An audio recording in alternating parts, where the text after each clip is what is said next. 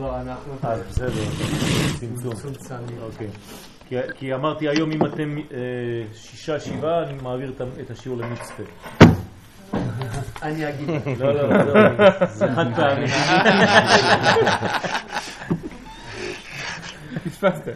טוב, בעזרת השם, היום נדבר קצת אה, בעניין התקופה שמחברת בין פסח לעצרת, בין פסח לשבועות. אנחנו בתהליך אחד גדול מאוד של תשובה, והתהליך הזה של תשובה הוא, אה, צריך ללמוד אותו.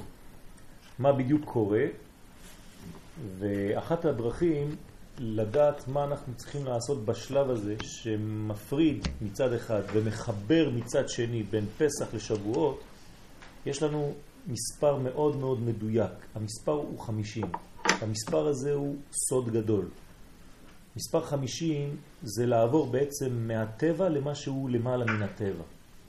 הרי ידוע שהטבע בנוי על מספר 7, וכל מה שכפולות 7 זה עדיין טבע. אבל כשאנחנו מגיעים למספר שהוא 50, שהוא למעלה מהטבע, אז צריך אה, כלים כדי לקבל את מה שאנחנו הולכים לראות שם. כן, כלים, למעלה מן הטבע יש לנו אור גדול, אבל האור הזה בלי כלים, אז יש, יש קושי. עכשיו, אחד מהדרכים זה ללמוד פרקי אבות. ללמוד פרקי אבות מלמד אותנו, הלימוד הזה, איך בעצם להכשיר את עצמנו, את הכלים שלנו, כדי לקבל את האור הזה במתן תורה. מתן תורה זה מתן של אור. כן, התורה נקראת אור רייטה. כלומר, אנחנו מקבלים אור שמימי, שהאור הזה זה לא סתם איזה לימוד, ספר. אנחנו חושבים שתורה זה ספרים. לא. התורה זה חיים, ואנחנו נקבל בעצם חיות מחודשת. איך לחיות, הדברים יהיו יותר ברורים בחיים שלנו, אנחנו נקבל יותר שקט נפשי, יותר איזון, יותר אנרגיה, יותר חיות, יותר שמחה, יותר אהבה, כל זה תורה, זה לא סתם ספר. כדי לקבל את כל זה צריך להכשיר כלים לכל הדברים האלה, כי זה אור עצום, זה הרבה דברים ביחד. אנשים שלא רגילים לקבל אהבה ופתאום מקבלים אהבה, הם בורחים. יש אנשים שבורחים מאהבה כי, כי הם לא מקבלים, כן? אתה אומר לו, אה, ברוך השם, אתה גדול. הוא אומר לא, אני קטן. אתה אומר את יפה. לא, איזה יפה, אני מכוערת. כן, יש אנשים שלא יודעים לקבל. ויש אנשים שלא יודעים להיות שמחים. כי כל פעם שיש להם שמחה, הם חייבים לשבור את זה מהר. כי, כי לא מגיע להם להיות שמחים. כי הם לא רגילים לזה. אז הם אומרים, שמחה זה לא טבעי בשבילי.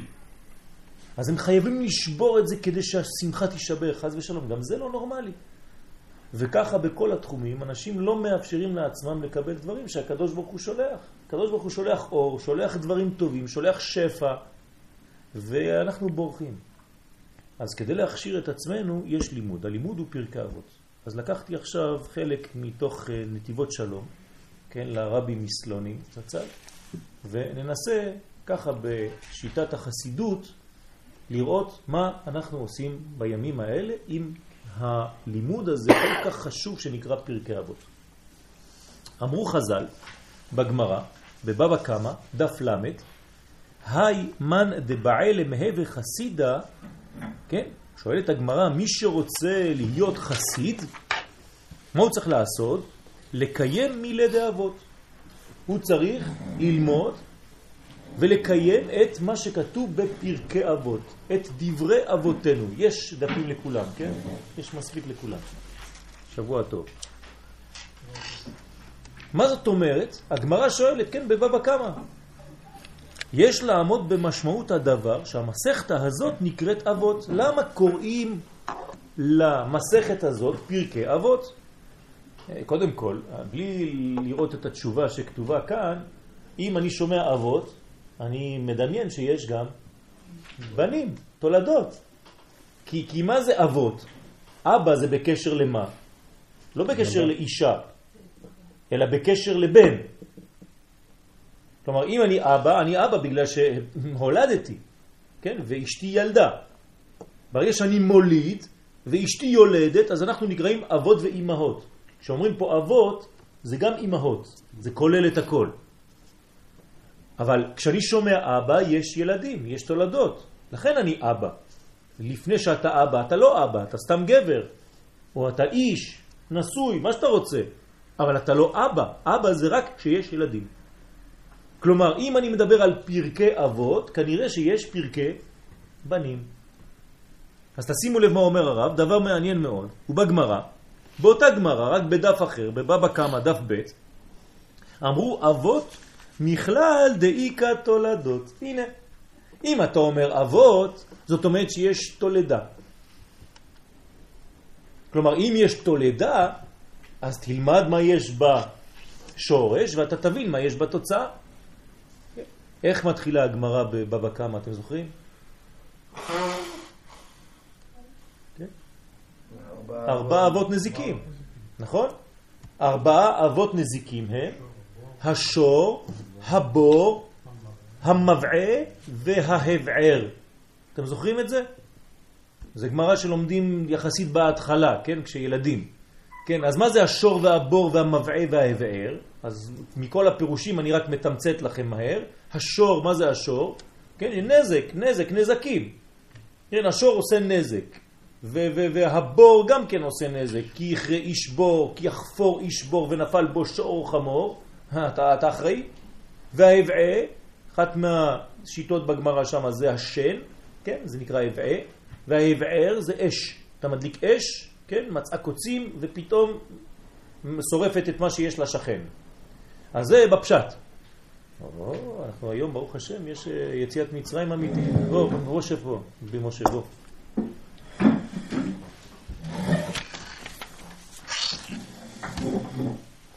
עכשיו, מה זה שור, בור, אבעה ואבער? כן? אז זה אמרנו בפשט לפי הנזיקים שיש בחיים. בתורת החסידות רואים תמיד את הגמרא עם עין יותר פנימית. מה זה שור? מאיזה מילה בעברית באה המילה שור? לשור. לשור, לראות. אשורנו. אשורנו ולא קרוב, כן? זאת אומרת, שאומרים בחסידות, מה זה הנזק שבא מהשור? זה הנזק שבא לך מהראייה. כלומר, כשאתה לא יודע לראות בעין טובה את המציאות, אז יש לך בעיה. אז צריך לתקן את הראייה, כן, וכל המשמעויות. לתקן את העיניים, לתקן את הראייה שלך, תראה את הדברים בעין טובה, תפסיק לראות את הכל בשחור. זה השור, זה נזקים מיוחדים של עין הרע. והבור, זה פשוט, כן? הבור זה, זה, זה כשאתה מחסיר, כשאתה חופר לעצמך מדרגה שאתה כבר לא יודע כלום, אתה לא, כן? ומה זה ההבעה? אמרנו שן, כשאתה אוכל בצורה גסה, אתה בולע את המציאות הזאת ואתה לא מכבד כלום, העיקר שאני אוכל. אנשים שלא יודעים לאכול, בכל המובנים של המינה, לא יודעים להפנים. כן? והעבר, אש, כל היצרים, היצר הרע שדומה לאש, יש סוג כזה ששורף הכל. העיקר שאני אמלא את תאוותיי חס ושלום. זה גם כן סוג של נזקים. כל העניינים האלה נקראים אבות נזיקים. אם יש אבות, יש תולדות. אתה רוצה לתקן את הדברים האלה, צריך לתקן את האבות. לכן תלמד פרקי אבות. והרי שאר המסכתות הן תולדות של מסכת זו וראוי לבאר עניינו. אז אומר פה הרב דבר מעניין. אם פרקי אבות נקרא פרקי אבות, כל השאר של הגמרות נקרא רק תולדות. זאת אומרת, הגמרא הכי חשובה, המשנה הכי חשובה, שלא נתנה אפילו גמרא, כן? המשנה החשובה ביותר היא מסכת אבות. כל השאר זה כמו ילדים ביחס למסכת הזאת. האם באמת לומדים את המסכת הזאת? אה, זלזול. אה, מסכת אבות זה בשביל ילדים קטנים. כן? שלושה דברים מהעולם התורה, על העבודה, על גמילות החסדים. אוי ואבוי אם אתה מזלזל בצורה כזאת. אתה חושב שזה כל כך קל, מסכת אבות? אתה מזלזל כי אתה יודע כמה משניות בעל פה ואתה חושב שזה ככה? דבר של מה בכך? זה לפני התורה, תכף נראה. והנה כתב הרמב"ם בהקדמה לשמונה פרקים. כן, עכשיו הרמב"ם זה ספר הלכה. שמונה פרקים בהקדמה, אומר הרמב"ם, וכבר אמרו רבותינו זיכרונם לברכה, היי, מאן דבאלה מהווה חסידה, הוא חוזר על אותה גמרא. מי שרוצה להיות חסיד בחיים שלו, לקיים מילי אבות, הוא צריך לקיים מילי אבות. דרך אגב, הגמרא שם אומרת מילי דנזיקין, מילי אבות ועוד. זאת אומרת, צריך לקיים את כל מה שמונע אותו מ... זאת אומרת, להוציא את כל מה שמונע אותו מלהתקדם.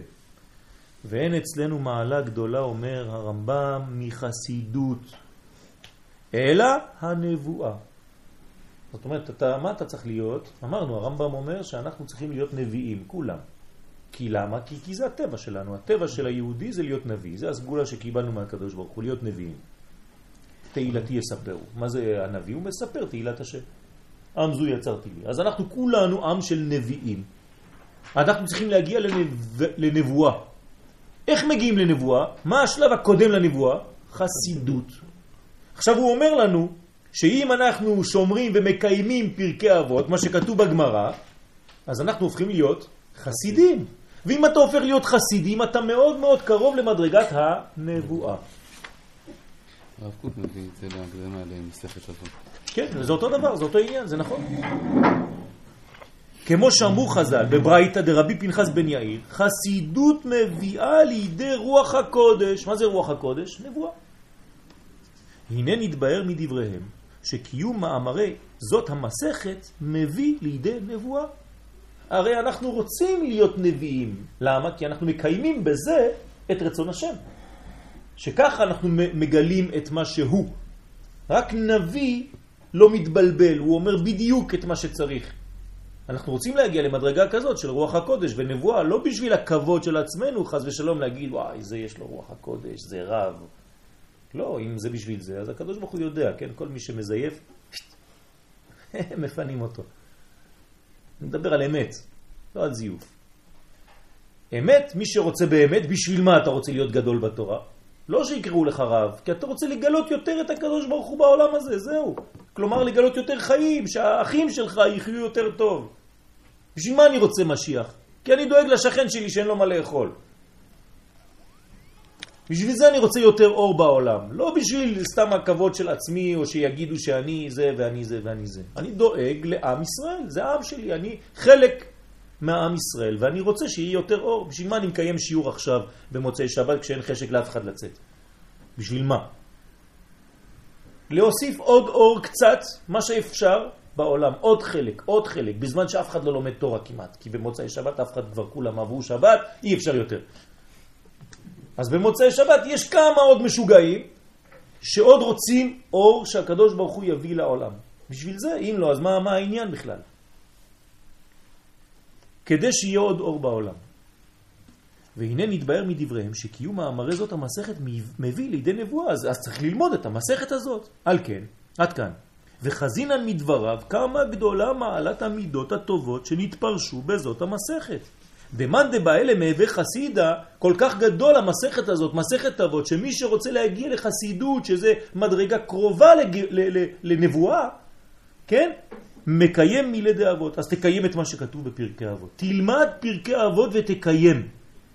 זה מביא אותו לרום המדרגה שהאדם מסוגל להגיע. מה זה? לרוח הקודש ונבואה. אתה רוצה להגיע לנבואה? הרי זה התכלית שלנו? אז תלמד פרקי אבות.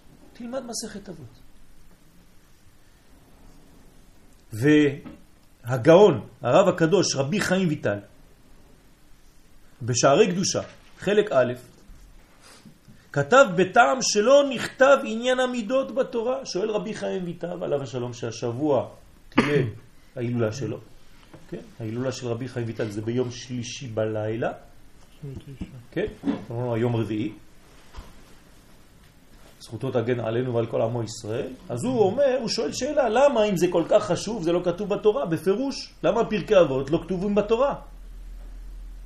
והרי חז"ל העמידו בדרגה כה גבוהה, אם זה כל כך גבוה, לפי שהתורה, אז עכשיו הוא עונה, לפי שהתורה ניתנה אחר תיקון המידות. כלומר, אומר רבי חיים ויטל, פשוט מאוד, כי אתה לא יכול לקבל תורה אם אין לך מידות. כמו שאתה לא יכול לקבל מים אם אין לך כוס. איפה נשים לך? אתה צריך מידה, תביא משהו, תביא כלי. כן, תשימו לב, בעברית כוס זה נקבה, נכון? זה, זה, זה, זה בדיוק ככה צריך להיות. כי, כי אתה לא יכול להיות מבחינה של מקבל אם אתה לא מבחינה נוקבית. כן, בשפות זרות בדרך כלל אה, כוס זה זכר. כן?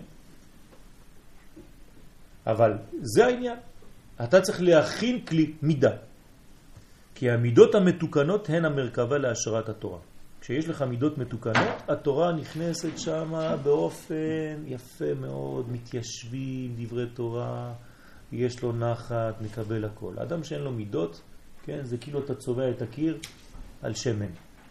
הכל מגעיל, לא ניקית את הקיר, כן, אז זה נראה יפה ככה שעה או שעתיים, אחרי זה אתה חוזר, אתה רואה כתמים. הכל נופל לך, לא מחזיק מעמד, לא ניקית את הקיר. איך אתה לומד תורה אם אין לך מידות?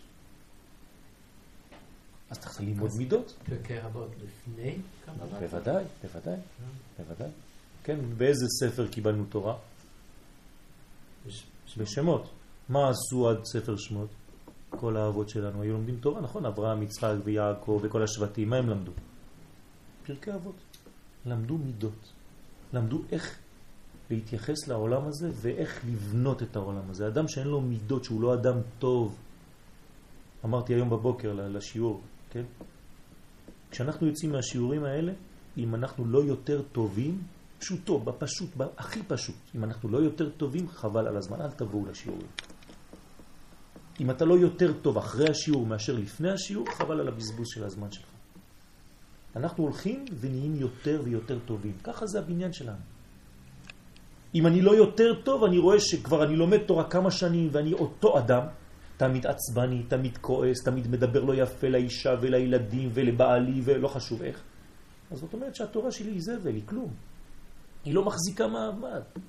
תפסיקו, זה רק חילול השם. עדיף שלא יהיה לכם כיפה על הראש, יותר טוב. מאשר שיגידו, חז ושלום, תראה מה זה.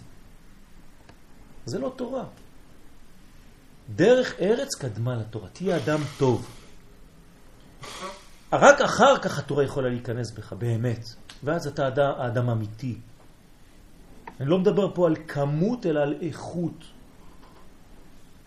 ורק מי שתיהר וזיכך מידותיו, אומר רב, רבי חיים ויטל עליו השלום, רק מי שזיכך את המידות שלו יכולה התורה לשכון בו.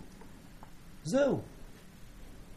וחזינה נמה, ואנחנו ראינו גם כן, שמעמיד את עניין המידות במדרגה גבוהה ביותר. אל תזלזלו בפרקי אבות. והעניין בזה, דהנה עבודת המידות היא העבודה הקשה ביותר מכל התורה כולה. הדורשת שינוי יסודי. זה לא מבקשים ממך ללמוד דף גמרא. זה אתה יושב כמה שעות ואתה מתלבש עליו ונגמר הסיפור, אתה יודע אותו. בוא נראה אותך חכם, תתקן מידה אחת. אתה אדם כעסן, תתקן את זה. זה כל החיים שלך, זה עבודה של חיים זה כדי לתקן דבר כזה. לא ללמוד משהו בעל פה, כמה משניות, זה קל. לשנות את הטבעיות ותכונת הנפש. אתה אדם עצבני, אתה אדם כעסן, אתה אדם קמצן, אתה אדם סגור, אתה אדם שיש לו עין רעה, אתה אדם שיש לו זה, תתקן את המידה הזאת, בוא נראה אותך. בעבור זה ירד יהודי לעולם. ככה כתוב בספרי חסידות, כך אומר הרב מסלונים.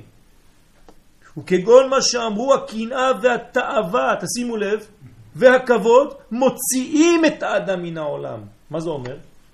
שבמקום להיות בעולם, כי הקדוש ברוך הוא הרי הביא אותנו לעולם הזה, ויש דברים שמוציאים אותנו מהעולם הזה. אז אם אתה לא שומר על זה, אז אתה פשוט עושה את ההפך ממה שהקדוש ברוך הוא רצה. הקדוש ברוך הוא הביא אותנו לעולם הזה, ויש דברים שאם אתה עושה אותם, אתה פשוט מוציא את עצמך מן העולם הזה. אתה מתנתק מהמציאות, מהחיים, חז ושלום. מה זה? הכל מרוכז בשלושה דברים. קנאה, תאווה וכבוד. הקנאה, כן, למה יש לו ואין לי, ואז משם נולדים כל השנאה וכל מיני דברים, ואל תשאל, כן, למה הוא קיבל. כלומר, אתה שוכח שיש בעל הבית פה בעולם הזה, זה הקדוש ברוך הוא, והוא נותן לכל אחד מה שצריך. אתה תמיד חושב שלך חסר יותר. התאווה, אתה תמיד רוצה, רוצה, רוצה, אתה לא יודע אף פעם איפה להיגמר, איפה זה נגמר, כן? אין אדם מת וחצי תאוותו בידו. תמיד רוצה יותר. אתה לא יודע לחיות כבר. לא יודע מי, אתמול פגשתי איזה מישהו. אה, אני מסתכל עליו ככה, לא זוכר, השבוע אחד בא לראות אותי. אמרתי לו, יש לך רק בעיה אחת, אתה אף פעם לא שלם. הוא אומר, למה אתה אומר לי את זה? אמרתי לו, כי אני רואה. למשל, אני מדבר איתך עכשיו, אתה לא פה. אתה כבר במקום אחר. אז הוא אומר לי, זה נכון. אמרתי לו, אז מה? אתה לא חי.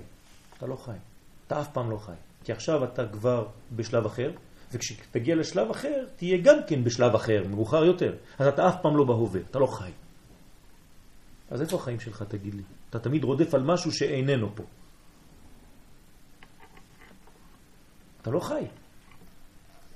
והכבוד, חז ושלום, שזה רצון, אה, כן, לשלוט, ואם לא מכבדים את מה שאני אומר, אז זה מביא לידי כעס ולידי כל מיני דברים. כי לא כיבדו את מה שאני אמרתי. אני בעל הבית פה. כן, חז ושלום. כן, כל הדברים האלה מוציאים את האדם מן העולם. הרי מי שלקוי כן, בקנאה מופרזת, או בעל תאווה וכבוד, נדרש ממנו שינוי מהות כדי לעקור זאת. זה, זה עבודה. ועניין המידות הוא עצם היהדות, אצל יהודי. לעשות את מוחו שיהיה מוח יהודי והלב יהיה לב יהודי והאיברים יהיו איברים יהודיים. כל זה, מוח, לב ואיברים. הכל צריך להיות יהודי. הכל צריך להיות שורש ישראל. לא רק מחשבה, לא רק רגש, הכל ביחד. מהרגע שאתה מתעורר בבוקר וכל מילה ומילה שאתה מוציא מהפה, הכל צריך להיות תוכן יהודי. בלי זלזול לאף אחד. כמובן לא לעצמך וגם לא לאחרים, הקרובים אליך והרחוקים ממך. והרי זה מביא את האדם למדרגה גבוהה ביותר. אז אתה באמת אדם רציני. אז אתה עושה עבודה רצינית, אתה עלית במדרגות. ומשום כך עניין המידות הוא הדבר הראשון אצל יהודי, לא תורה. מידות. וכל המצוות הם עניינים פרטיים. אבל ראש לכל, ראש לכל עליו לתאר את המידות, למען יהיה יהודי מושלם מכף רגלו ועד ראשו. זה המידות. מצוות כולם יכולים לעשות. כולם יכולים לעשות מצוות. תעשה מצווה, תעשה, תעשה, תעשה, אתה עושה, עושה, עושה, כן, אתה עושה, אקט, עשיתי. איפה אתה נמצא? איפה המידות שלך בעניין הזה? כן? יש לך שמחה בלב, יש לך שקט, שלך, אתה עושה את זה מאהבה, אתה נותן צדקה. למה כתוב? כתוב שאני צריך לתת צדקה. בסדר, אז מה עשית? עשית מצווה. בסדר, יש מצווה, האיש יכול לקנות אוכל עם זה. אבל אם אתה נותן את זה מכל הלב, מאהבה, כי אתה דואג לשני, אתה רואה שהמידות שלך מזוכחות, אתה רגיש למה שקורה לאחיך ישראל. אתה בוכה כמעט עליו. אז זה שינוי עצום. לכן עניין המידות הוא במדרגה גבוהה כזו, שרק מי שזיכך ותיאר מידותיו, ראוי להיות מרכבה והשראה לתורה. זה כלל. אל תחפשו תורה אם אין לתורה מקום לרדת. דרך אגב, מי שאין לו זיכרון, זה בגלל שהמידות שלו לא מתוקנות. אז הוא לומד, לומד, לומד, תשאל אותו לפני, אחרי יומיים, שלושה ימים, שבוע, מה למדת, באיזה דף זה היה, וואלו, הלך. למה? כי זה היה רק בזמן השיעור. אבל יצא מהשיעור, כן, פרח גם הוא. למה זה עושה? בגלל שאין מקום, אין מקום לשבת. אבל אם אתה מכניס שיעור למגירה, כי המגירה שלך נקייה, מתוקנת, זה כמו חולצה נקייה שגייצו אותה, שמו לך, אתה לוקח אותה עכשיו, מכניס אותה למגירה שלך. איפה שאתה רוצה, כל רגע שאתה רוצה, אתה שולף אותה משם. אז היא ממש בחיקך. אז אם אין לכם זיכרון, תשאלו את עצמכם שאלות. צריך לעבוד על זה. הזיכרון זה לא איזה מין אה, דבר שהוא מוחי, מדעי. זה בגלל שאין לו איפה לש... לשכון, איפה לרדת, להתיישב. תיתן לו מידות, הזיכרון שלך יהיה טוב. כשיהיה מידות, הזיכרון חוזר. מפני שלהשראת התורה יש תנאי מוקדם. מי שרוצה תורה, צריך, יש תנאים. שקודם כל יהיה יהודי. קודם כל תהיה, כן? אז זה, זה פשוט, כן? קודם כל אתה שייך לעם ישראל, ועם ישראל קיבל תורה. אבל גם כן ת, תחיה את היהדות הזאת. בכל מובן המילה. כי התורה ניתנה ליהודי, ומדרך כן, כן, כמאן... מה? כן, כמו, דח, כמו, ד, ד, כן, כמו דאמר הכתוב, כן? לא עשה חן לכל גוי, ומשפטים בל ידעו. כלומר, הגויים, אין להם את זה, אין להם את התכונה הזאת. אני לא יכול ללמד תורה לגוי, כי הוא לא נבנה בשביל זה, אבל אני, לא, אני יכול לתת לו כמה מסרים, וזה הוא יבין, הוא לא טיפש. אבל התכונה של התורה היא לא מוכנה, כי הכלי שלו לא מוכן לזה. גם בישראל אותו דבר. הכלי שלך, אתה עשוי בשביל התורה, אבל אתה לא בונה את זה, אתה לא עושה את העבודה. הרב קוק אומר שיש לנו שני, שני מימדים, שתי מדרגות, הסגולה והבחירה. הסגולה זה מה שקיבלנו חינם מהקדוש ברוך הוא, כל אחד מאיתנו, והבחירה זה מה שאני מוציא מהסגולה הזו. אני בוחר כמה יוצא. אז אתה צריך לבחור כדי לגלות את הסגולה שקיבלת. מי אמר את זה? הרב קוק. כתב באגרות ראייה, כן, לרדב"ז.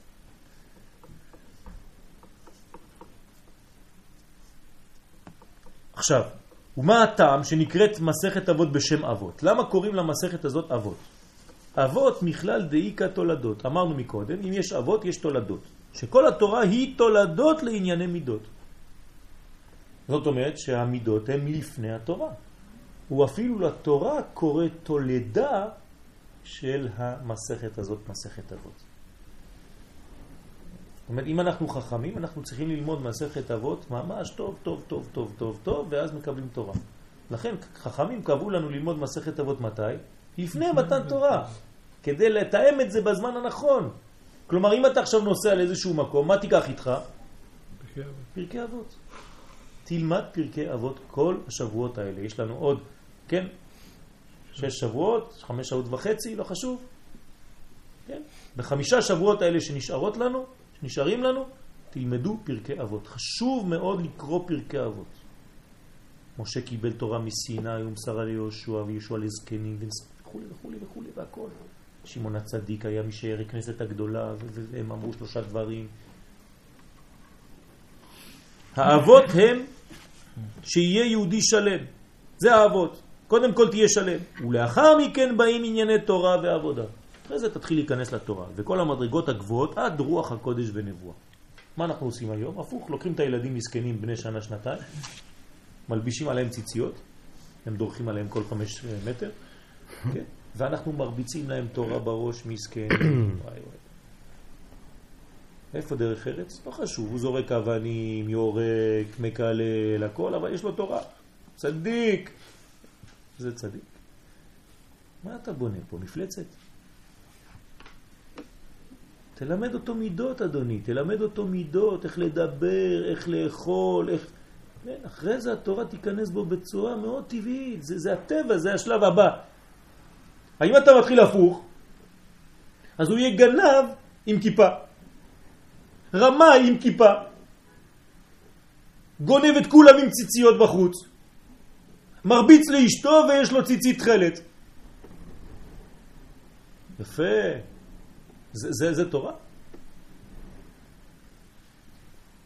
והי מאן דבאלה מהווה חסידה, אתה רוצה להגיע לרוח הקודש, לנבואה, לאדם רציני בתורה באמת, אין לו דרך אחרת כי אם לקיים מילי אבות. אין דרך אחרת, אין לאן לברוח. פרקי אבות ללמוד. ובעוד אופן יש לומר העניין שנקראת מסכת אבות. דעניין אמרו חז"ל במסכת יומא, גמרא אחרת, דף כ"ח, מימיהם של אבותינו לא פרשה ישיבה מהם. כן, שואלת הגמרא שמה ביומא, מה עשו אברהם, יצחק ויעקב? למדו בישיבות. איזה ישיבה? לא היה מתן תורה עדיין בעולם. מה הם למדו שם? כל האבות למדו תמיד בישיבה. ועל יעקב אבינו כן, איתה, נאמר שלמד עד שלא היה לו פנאי לשכב לישון. יעקב אבינו היה לומד כל הזמן, לא היה לו אפילו זמן ללכת לישון. מה הוא היה לומד יעקב? הרי אין עדיין תורה, אין גמרות, אין משניות, אין כלום. מה הוא לומד? ולכאורה יש להבין מה למדו. הרי התורה עדיין לא ניתנה. אלא דהנה האבות התחילו את העולם התיקון שעניינו תיקון המידות. במה הם עסקו האבות שלנו? בתיקון המידות. להיות אנשים ישרים. אברהם אבינו, אם היית רואה אותו, היית מאוד מאוד מתאכזב היום. כי בשבילך אברהם אבינו, מה זה? מה אנחנו מדמיינים מאברהם אבינו? אני לא יודע, כל אחד מדמיין אותו כמו שהוא רוצה שהוא יהיה. אברהם אבינו זה אדם שהוא בעל חסד, איש טוב, איש טוב. יש אנשים שהם כל כך אה, רק בתורה, תורה, תורה, תורה, תורה. כן, הוא אומר, אין לי אלא תורה, אפילו תורה אין לו. אתה הולך אצלו הביתה, שולף לך חידושים וזה. תן לו לשתות כוס מים קודם כל, מה אתה מבלבל לו את המוח? היית הולך אצל הבבא סאלי, דבר ראשון מוציא לך אוכל, מוציא לך דברים. זה תורה. דרך ארץ. הוא לא בא כדי שתשלוף לו כל מיני דברים. אתה לא חייב כל רגע להוציא איזה דבר שאתה יודע. כדי לזרוק אותו. זה נקרא שפיכת זרע לבטלה. זה לא לוחצים על כפתורים, יוצאים דברי תורה. תהיה אדם קודם כל, תהיה בן אדם. אדם נכנס לך, תגיד לו, כוס מים, רוצה לשתות משהו, רוצה לאכול משהו. אחרי זה תגיד לו, נו, תגיד לי מה למדת וזה. קודם כל תיקון המידות. אברהם תיקן מידת החסד. כל החיים של אברהם זה היה לדעת איך להיות במידת החסד. הוא הבין שהשורש לכל החיים זה לתת, להשפיע. צריך ללמוד איך להשפיע, זה עבודה, עבודה רצינית. מה זה להשפיע? מה זה להשפיע? אתם יודעים מה זה להשפיע? זה בכל התחומים, זה לא רק לתת אוכל וכסף למישהו. זה להשפיע חסד ולהתפלל עבורו, אפילו שהוא לא יודע שאתה מתפלל עבורו. כן, השבוע קיבלתי מכתב מהרב שלי, כן, ייזכר לטוב, ממש אין לי מילים אפילו כדי לתאר אותו, כי אי אפשר לתאר אותו, זה מבחינת אליהו הנביא ממש.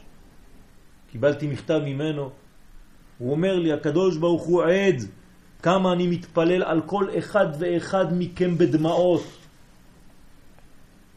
זה אדם שיש לו חסד, אהבת ישראל, ואתה לא יודע כלום. זה אדם שיש לו חסד, אדם שמתפלל עבורך אפילו שאתה לא רואה אותו, לא ראית אותו שבועיים, חודש. לא, אין כבר כלום, לא קורה כלום. לא רואים אותו. מה זה לא רואה אותו? אתה יודע מה הוא עושה בשבילך? זה הכוח של, של אהבת ישראל אמיתית, זה חסד, זה נתינה. וצריך שכל אחד מאיתנו יהיה כזה. באמצע העמידה שלי אני צריך לדאוג לכל מי שאני חושב באמצע העמידה. כשאני מדבר על פרנסה, חבר שלי זה, כן, אין לו. אחרי זה יש רפואה שלמה, אני יודע שהשכן שלי סובל, מסכן, יש לו מועקה, אני מרגיש אותו. בוא נתפלל עליו. ואחרי זה זה וזה וזה, זה תפילה אמיתית, זה יהודי. אין לך זמן בעמידה, קח בשבוע כמה שעות ותעשה את זה לבד בשקט. תעשה לך רשימה של כל האנשים שמסביבך שאתה אוהב אותם, שאתה רוצה להשפיע עליהם, תתפלל עליהם. זה מידת החסד. כל החיים שלו אברהם עבד על זה. יצחק מידת הגבורה, הבן שלו, בא ואמר אני עכשיו מחדש עוד מדרגה, מידת הדין, מידת הגבורה, איפה ואיפה לא. כמה וכמה לא. עד איפה? מידות, מידות, מידות, מידות. זה עבודה רצינית מאוד לשים מידות וגבולות לכל דבר. אני אוהב לאכול, כן, כמה? זה מידה. אני אוהב לשתות, כמה? מידה. אם אתה שותה יותר מדי, אתה תכה את אשתך בסוף. אז אתה יהודי? איך אתה מתנהג? אבל אני לומד תורה. לא אכפת לנו מהתורה, אל תלמד. תעשה טובה, רק אל תלמד. תתקן את המידות שלך, אני נותן לך עכשיו חותמת, תפסיק ללמוד תורה שנתיים, רק תתקן מידות. לא תבזבז כלום. אחרי שנתיים תהיה גדול בתורה. למה? כי עכשיו התורה תוכל להיכנס במקום מיוחד. יש לה מקום לש... להישאר בו. ויעקב תיקן מידת התפארת וכו'. כן, לדעת להיות מאוזן בחיים ולדבר יפה ובצניעות והכל והכל. כשאנשים מדברים בקול רם כל כך בתפילות, שאתה אפילו לא יכול להתפלל. אתה לא יכול להתפלל, והם לא, לא שמים לב, ואתה אתה מרוב בושה לא יכול לגשת ולהגיד, כי אתה לא רוצה לה, להעליב. וזה כאילו אתה לבד. אי אפשר ככה. או כשאתה שם את הציציות שלך, אתם מכירים כולם, כן? שזורקים ככה. או מסכן מתעבר כל הזמן ולא אומר כלום. מה אתה עושה? אני מתפלל. פה מתחילה העמידה, זה, זה מלך העולם, עכשיו מזיז כל הכיסאות, רעש וזה, שיהיה לי מקום פנוי. אבל פה הרבצת לאחד, שם שמת על... אתה יושב פה בכיסאות שלנו, כן, אחד בא מאחוריך, מתחיל לעשות לך ככה, טק, טק, טק, טק, כי הוא שמח, ואתה מקבל על הראש, ככה. כל דבר צריך לדאוג, מה אתה עושה? אני לא לבד פה, אני לא לבד. ורק לאחר עולם התיקון, דהיינו תיקון המידות, הייתה יכולה להיות קבלת התורה. אז ספר בראשית לא מדבר על תורה בכלל, אין תורה בספר בראשית, רק מידות. ספר שלם, איזה בזבוז. כן, הדתיים לא מבינים למה התורה לא מתחילה. כן, רש"י שואל, למה התורה לא מתחילה, עושה לנו בכוונה. החודש הזה לכם ראש חודשים, תתחיל את התורה מיציאת מצרים, זהו מצוות, מצוות, מצוות, מצוות. זה התורה. לא, אדוני, יש ספר של ישרים, ספר של ענקים, צריך ספר שלם בראשית, שהוא בראשיתי, שהוא הראש. שם תתחיל את העבודה שלך האמיתית. אז תגיע למתן תורה בהר סיני כמו שצריך. ובאלו העניינים היה הלימוד של האבות הקדושים, שלמדו ענייני מידות, וכמו שאמרו תלמידיו של אברהם אבינו עין טובה, דהיינו של אברהם אבינו הייתה ישיבה עם תלמידים, ומה הם עסקו כל היום? בה עסקו תמיד ואמרו שיעורים בסוגיות של עין טובה ורוח נמוכה ונפש שפלה. זה ישיבה זה, זה מה שאתם לומדים בישיבה. איזה ישיבה של ילדים קטנים, איזה עין טובה, רוח נמוכה. בוא תלמד גמרא, בוא תלמד סוגיות וזה. כן, זה מה שהיו לומדים בישיבה של אברהם אבינו. אדם פשוט, אמיתי, אוהב ישראל. שיהיה לך עין טובה, שתראה את הדברים בעין טובה, שכל הזמן תפסיק לזלזל. יש אנשים כל הזמן, כל הזמן זה לא טוב וזה לא טוב וזה לא טוב וזה לא טוב. מסכן היום אחד בא, אמר לי שהוא הזמין מישהו הביתה, הוא הצטער שהוא הזמין אותו. נכנס לבית שלו בשבת, אוכל אצלו, ואומר לו, איפה קנית את הלחם הזה? וואה, אני מכיר אחד, עושה לחם יותר טוב. אחרי זה אוכל לו סלט, אומר לו, מה זה הסלט הזה? אתה יודע מה, יש לך במה... תשתוק. מה זה הפושות האלה? איזה חוצפן. ההוא מסכן, כל, כל השבת היה בורח ממנו, והוא רץ אחריו. אז זה נקרא סוגיות, כן, של עין טובה, רוח נמוכה, כן, ענבה, רוח נמוכה, ונפש שפלה, לדעת מי אתה, את איפה המקום שלך, לא לתפוס מקום של אחרים, כן, לדעת את המקום שלך. מי שעושה חסד זה תמיד חוזר לו, אל תפחדו.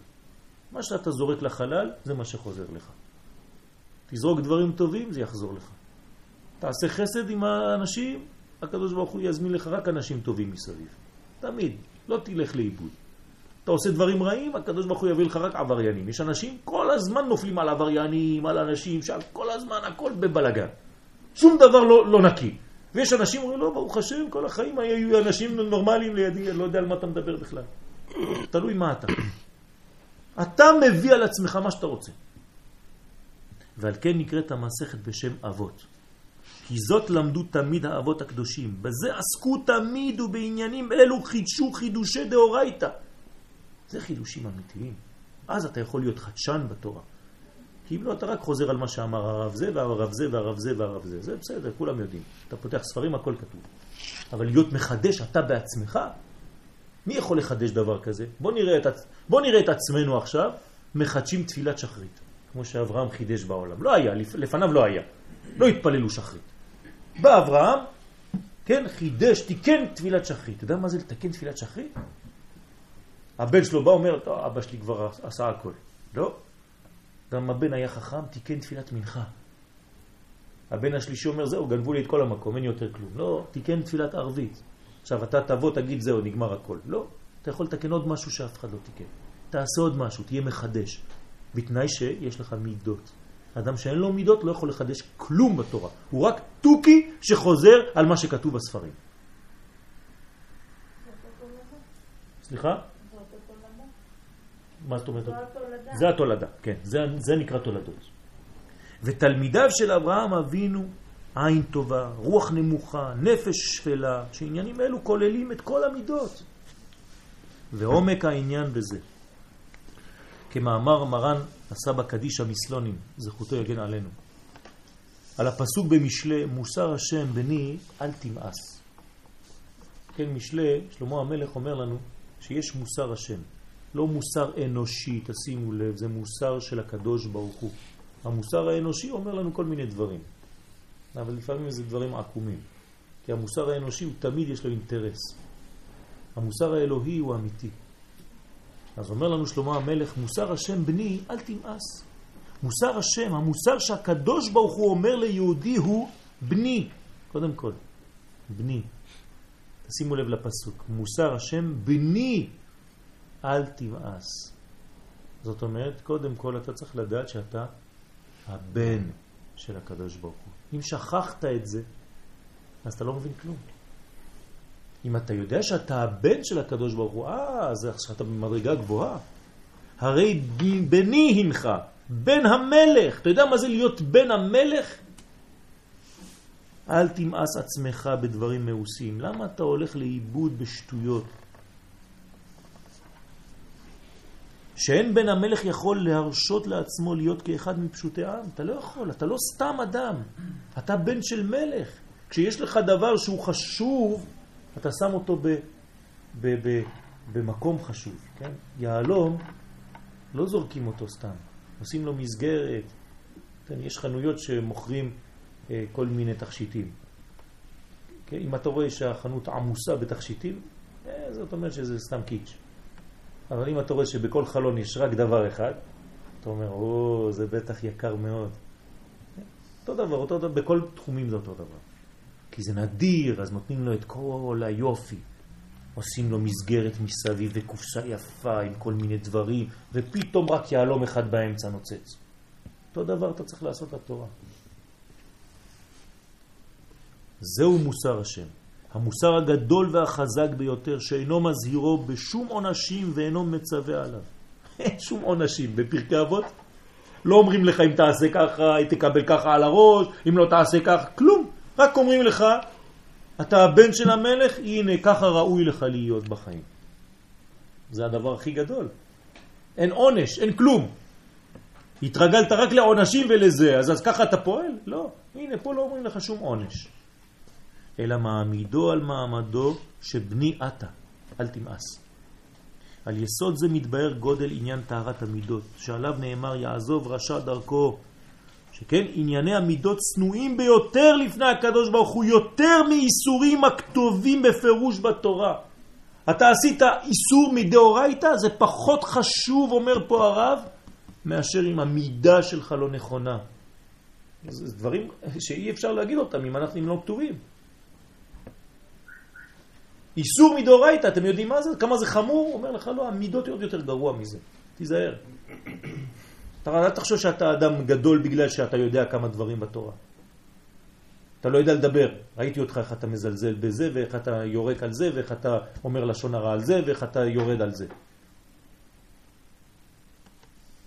אני עזבתי רב. עזבתי רב בגלל שהוא היה מדבר לשון הרע. רב שלי. למדתי איתו כמה שנים ועזבתי אותו בגלל שהוא היה מדבר לשון הרע. לא יכולתי יותר. וכמו שמצינו שעל המתגאה אומר הקדוש ברוך הוא, אין אני והוא יכולים לדור. כן, באותו, באותו עולם. מי שמתגאה, מי שתופס יותר מדי מקום, הקדוש ברוך הוא לא אוהב את זה. אז הקדוש ברוך הוא אומר לו, בסדר, אז אתה תישאר פה, אני יוצא מהסיפור. כלומר, הקדוש ברוך הוא מוותר על כבודו בגלל שאתה חושב את עצמך. כך כתוב במסכת סוטה. שלא נאמר כזאת בשום עבירה כתובה בתורה. אין דבר כזה שהקדוש ברוך הוא כביכול יוצא מהסיפור כי אתה, אתה, אתה מלכלך את האזור. כן, יש ריח נודף שהוא ריח מסריח כשאדם גאוותן. הרי מי, ש, מי שמתקדם בתורה יותר ויותר חש בדברים האלה, הוא יותר, נהיה יותר עדין, והוא יכול להרגיש את הדברים האלה, והוא לא מתקרב בכלל לאנשים כאלה. לאנשים שלא יודעים לתת כבוד, לא יודעים להעריך. כדכתיב ויקרא ט"ז, השוכן איתם בתוך תומעותם. הקדוש ברוך הוא, אפילו כשאנחנו טמאים, הוא שוכן איתנו. אבל מי שגאוותן, הקדוש ברוך הוא בורח ממנו.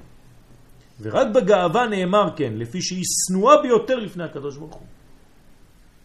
וכן מה שאמרו חז"ל, כל הכועס כאילו עובד עבודה זרה, כל מיני גהנום שולטים בו, ככה כתוב בזוהר.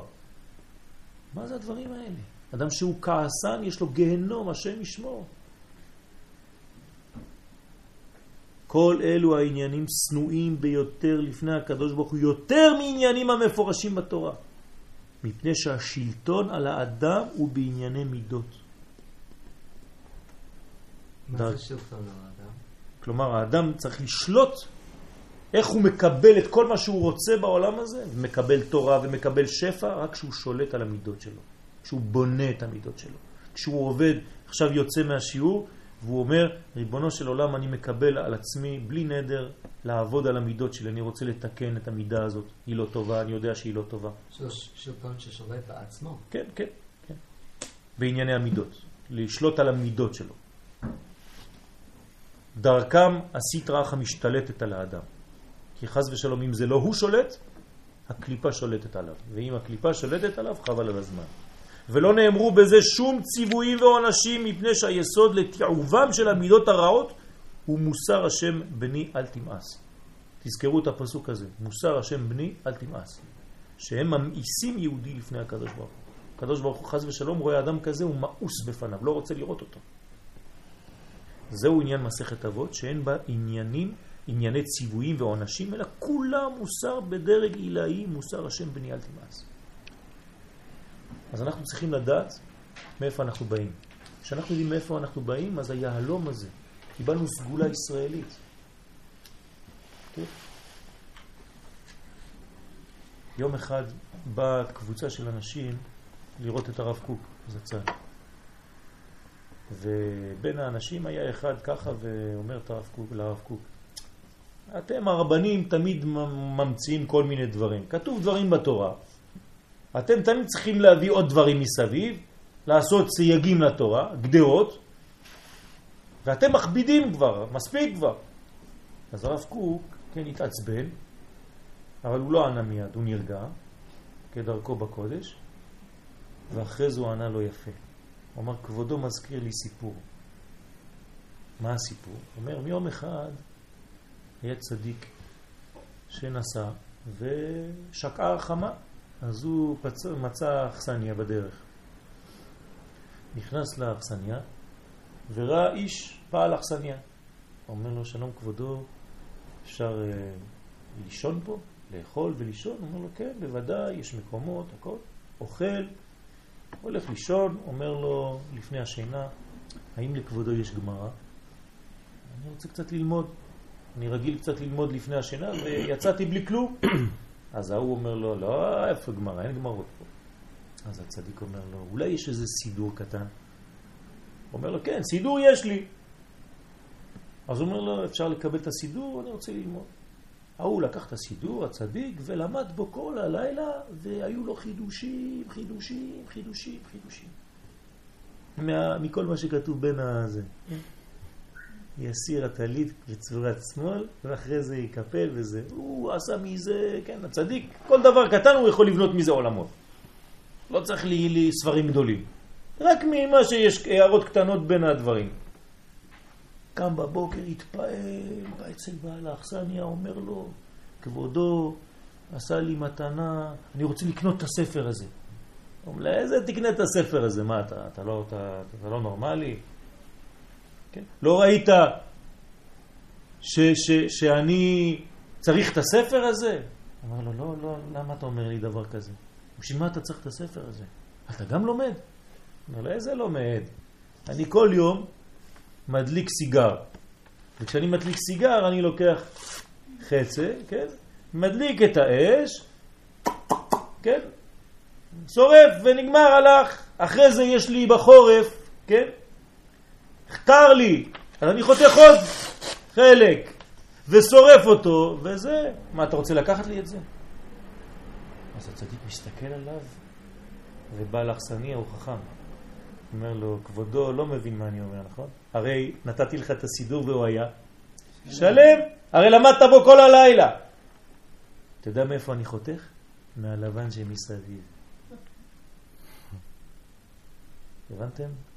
זה הרמז. הנמשל זה שחכמים עשו לנו גדרות. הלבן שמסביב לטקסט. כדי שלא נקרא חז ושלום את הטקסט, אז נתנו לנו עוד אפשרויות לחתוך מסביב. זה מה שהרב קוק רמז לו. שחכמים לא מוסיפים דברים. הם פשוט נותנים לנו את הלבן כדי שתראה את היופי, כמו היהלום שהוא נמצא באמצע הדף. לכן אותו אדם היה חותך כל החיים שלו מסביב, בכל דף ודף, והדליק את כל הסיגרים שלו ואת כל הזה שלו מסביב, ונשאר רק התוכן האמצעי שם. אומר לו ברמז, אם חכמים לא היו שמים לנו את הגדרות, את הלבן שמסביב, הייתי כבר חותך בטקסט. בגלל זה חכמים הוסיפו לנו גדרות. לא להיבהל. מסכת אבות, למרות שהיא לא מהתורה, היא מדי רבנן. אבל זה מה שמאפשר לנו את הלבן כדי לא להיכנס ולחתוך ולדרוס על הטקסטים של התורה ועל כל מה שכתוב בה. אז יהי רצון שכל אחד ואחד מאיתנו, כן, יפנים את הדברים. הדברים נראים מאוד פשוטים. אבל תעבדו על מידה אחת ותראו איזה קושי יש בזה.